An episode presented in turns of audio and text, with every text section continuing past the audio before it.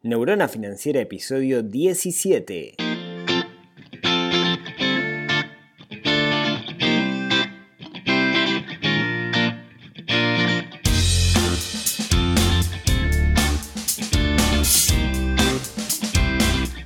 Bienvenidos al podcast de Neurona Financiera, donde hablamos de finanzas personales, donde hablamos de inversión, donde descubrimos cómo dominar el sutil arte del dinero y que el dinero no nos domine a nosotros. Muy buenos días, soy Rodrigo Álvarez, creador de neuronasfinanciera.com, sitio web donde hablamos de finanzas, donde hablamos de inversión, donde hablamos de minimalismo y un montón de cosas más. Hoy es el episodio 17 del 24 de octubre. Madre mía, 24 de octubre, muchachos, quedan dos meses para Navidad, después, para Nochebuena en realidad. Bueno, digan que no les avisé, pero quedan dos meses. Así que aquellos que no hayan este, puesto foco en eso, se nos acaba el año, vayan pensando, los que se quieran ir de vacaciones, arranquen a buscar cosas para alquilar, no esperen a último momento y sobre todo compren los regalos. Bueno, el episodio de hoy, el episodio de hoy está patrocinado por algo que se llama el segundo Congreso Online de Educación Financiera. Déjenme que le cuento qué es esto. Hace un tiempo me contactó una muchacha, española ella, diciéndome que el año pasado había organizado un congreso online, para mí esto de congreso online es un concepto nuevo, de educación financiera y que había invitado a un montón de gente y este año lo quería hacer de nuevo y le gustaría que yo diera una charla. Básicamente, ¿qué es? Son una semana del 7 al 14 de noviembre en el que todos los días hay unas cuantas charlas gratis.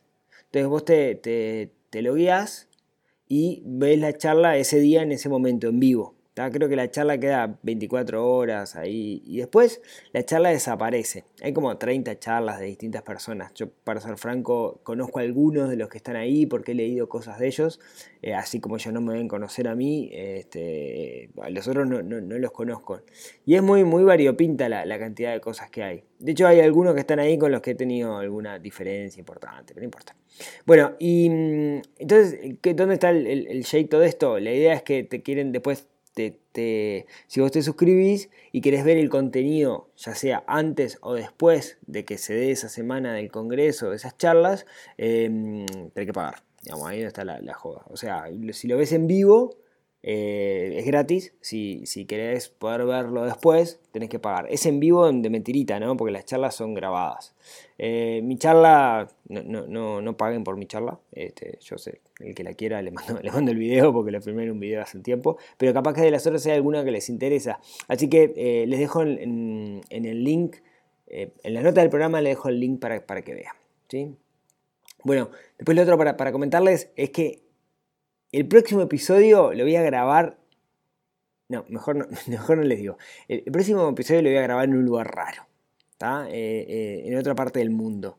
No van a adivinar nunca dónde. Así que eh, estén atentos. Que, el próximo episodio les cuento es una cosa muy, muy, muy extraña.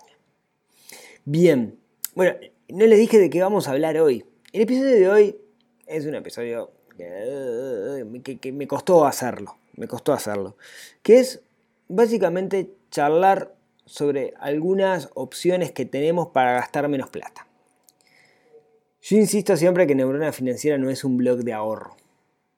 Porque para mí el ahorro es otra cosa, ¿se acuerdan? Para mí el ahorro es cuando tenemos un objetivo y cuando hacemos un esfuerzo por alcanzar ese objetivo. No es gastar menos. Gastar menos si no tiene un objetivo mm, no es importante.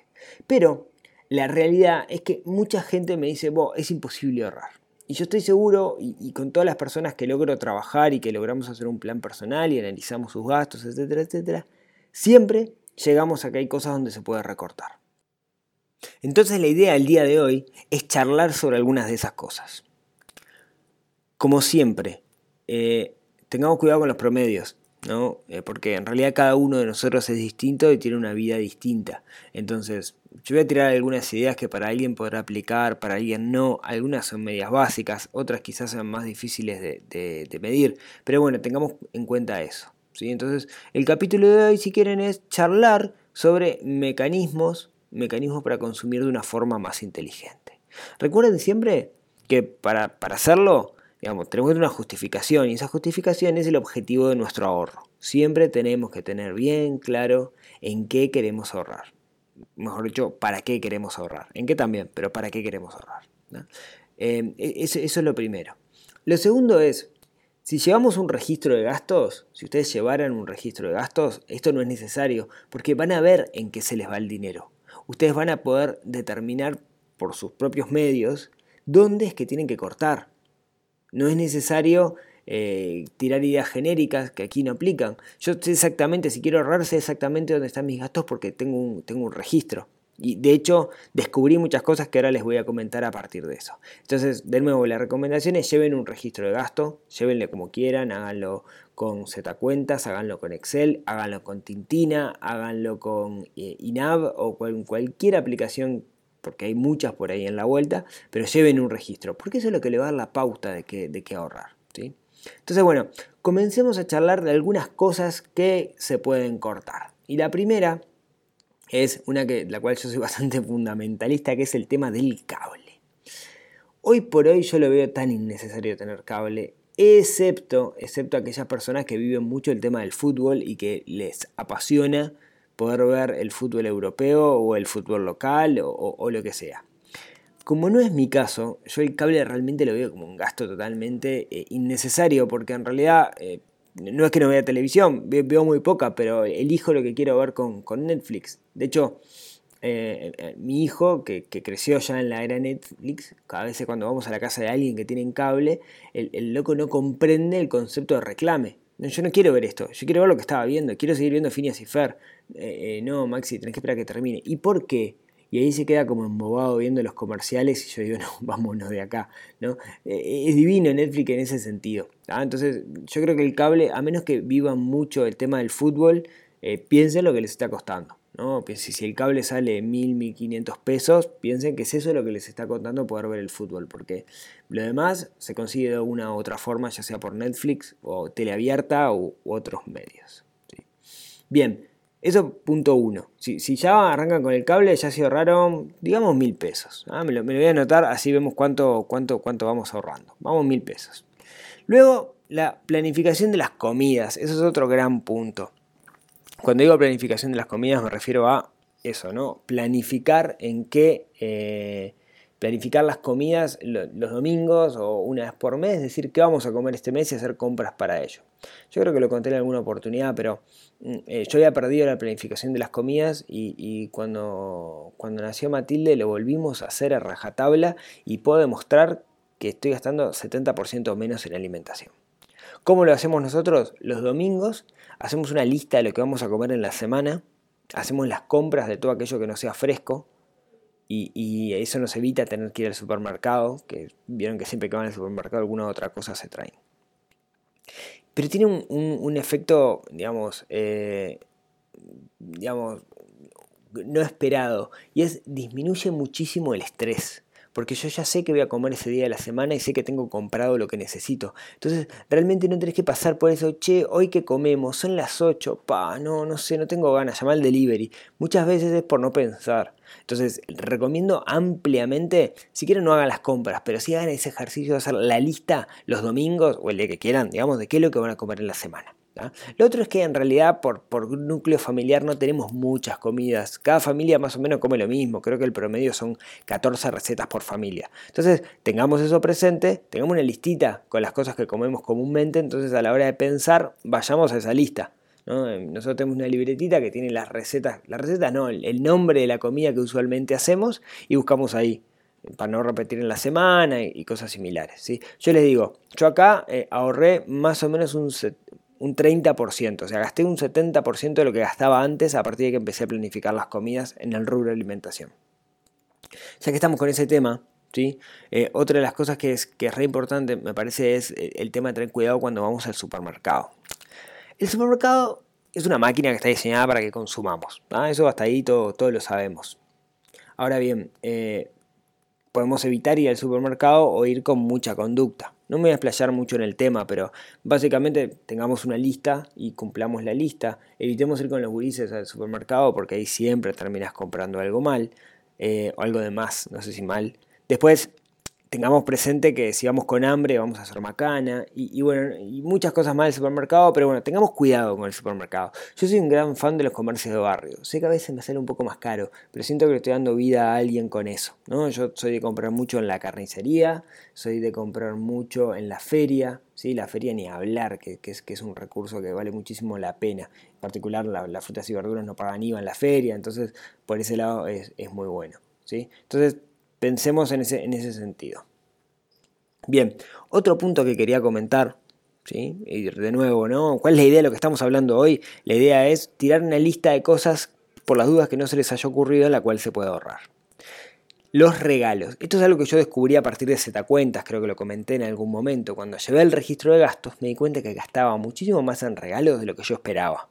Desde entonces lo que hago es lo preveo. Intento prever con tiempo los regalos. Si veo algo por ahí que me parece que puede aplicar a alguien, lo compro y lo guardo. ¿sí? Está, tengo el drama de que no se puede cambiar si es ropa, etc. Así que intento no regalar ropa o no ahorrarle con el talle. Se puede salir de la ropa. Lo otro es regalar experiencias si realmente no quiero gastar. Puedo regalar cosas que no me cuesten muy caro. ¿no? la, vieja historia de, de llevarle un desayuno a alguien, etcétera. Entonces, tengan cuidado con los regalos. Si llevan un registro de gastos, van a ver que en regalos gastan mucho más de lo que ustedes piensan. Luego, em, lo otro, creo que muchos piensan, y justo eh, eh, ayer participé en, desayunos informales, que estaban haciendo un informe en, Canal 12, estaban haciendo un informe sobre los hábitos de ahorro los uruguayos, hicieron un sondeo preguntándole a la gente, a la hora de ahorrar, ¿en qué ahorran más? Y la mayoría lo que decían es, tengo mucho cuidado con la electricidad, apago la luz. Y yo no quiero ser malo, ¿no? Pero en realidad lo que gasta una luz, te lo gastás, o sea, lo que puedes ahorrar apagando la luz de repente cuando salís de la habitación, eh, te lo gastás cinco veces en, una bolsa de bizcocho, ¿no? Entonces, eh, quizás no es donde más podamos ahorrar.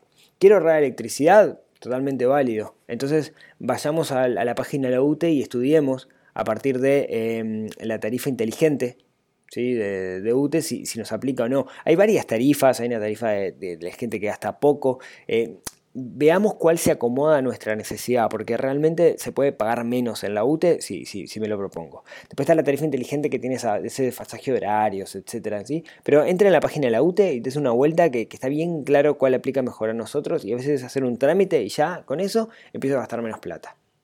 Es verdad, hay cosas que sí puedo cuidar con. que, gastan bastante, digamos, y que puedo cuidar. En particular, calefacción y o eh, acondicionamiento y también el, lo que es el, el calefón. Entonces, eh, por ese lado sí puedo tener cuidado. En particular, una cosa que es muy sencilla y que ayuda, que eh, en, particular en calefacción y en refrigeración, es el tema de burletes. ¿no? O sea, casas que soplan son casas que hay que gastar mucho más energía para, calentarlas o para enfriarlas. Entonces, tener bien burleteada una casa, que es algo sumamente económico, es algo buenísimo. ¿sí? Es, muy sencillo. Bueno, seguimos en esta lista de, ideas. Em, otra de las cosas que se pueden hacer es comprar al por mayor. ¿sí? Cuando digo comprar al por mayor me refiero supermercados que se dedican a eso o inclusive, no sé, eh, te compras una lata de atún eh, y atrás dice quién es el importador y, lo llamás y te dicen el precio que te hacen por, por venderte una caja de atún. Vos decís, ¿para qué quiero 48 latas de atún? Bueno, duran 5 años. En 5 años seguro vas a consumir bueno, si sos consumidor de atún como yo, seguro vas a consumir eso. Entonces, podemos ponerle pienso por ese lado. ¿sí? En el barrio de los judíos hay un montón de casas mayoristas que los precios son muy buenos, inclusive tienen, tienen páginas web donde puedo chequearlos.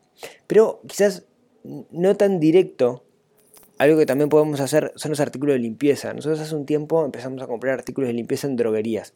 O sea, en vez de comprar el jabón para lavar los platos de un litro, eh, compro 5 litros en una droguería que anda exactamente igual, lo mismo con el de la ropa y, el suavizante, etc. Y ahí el ahorro es brutal.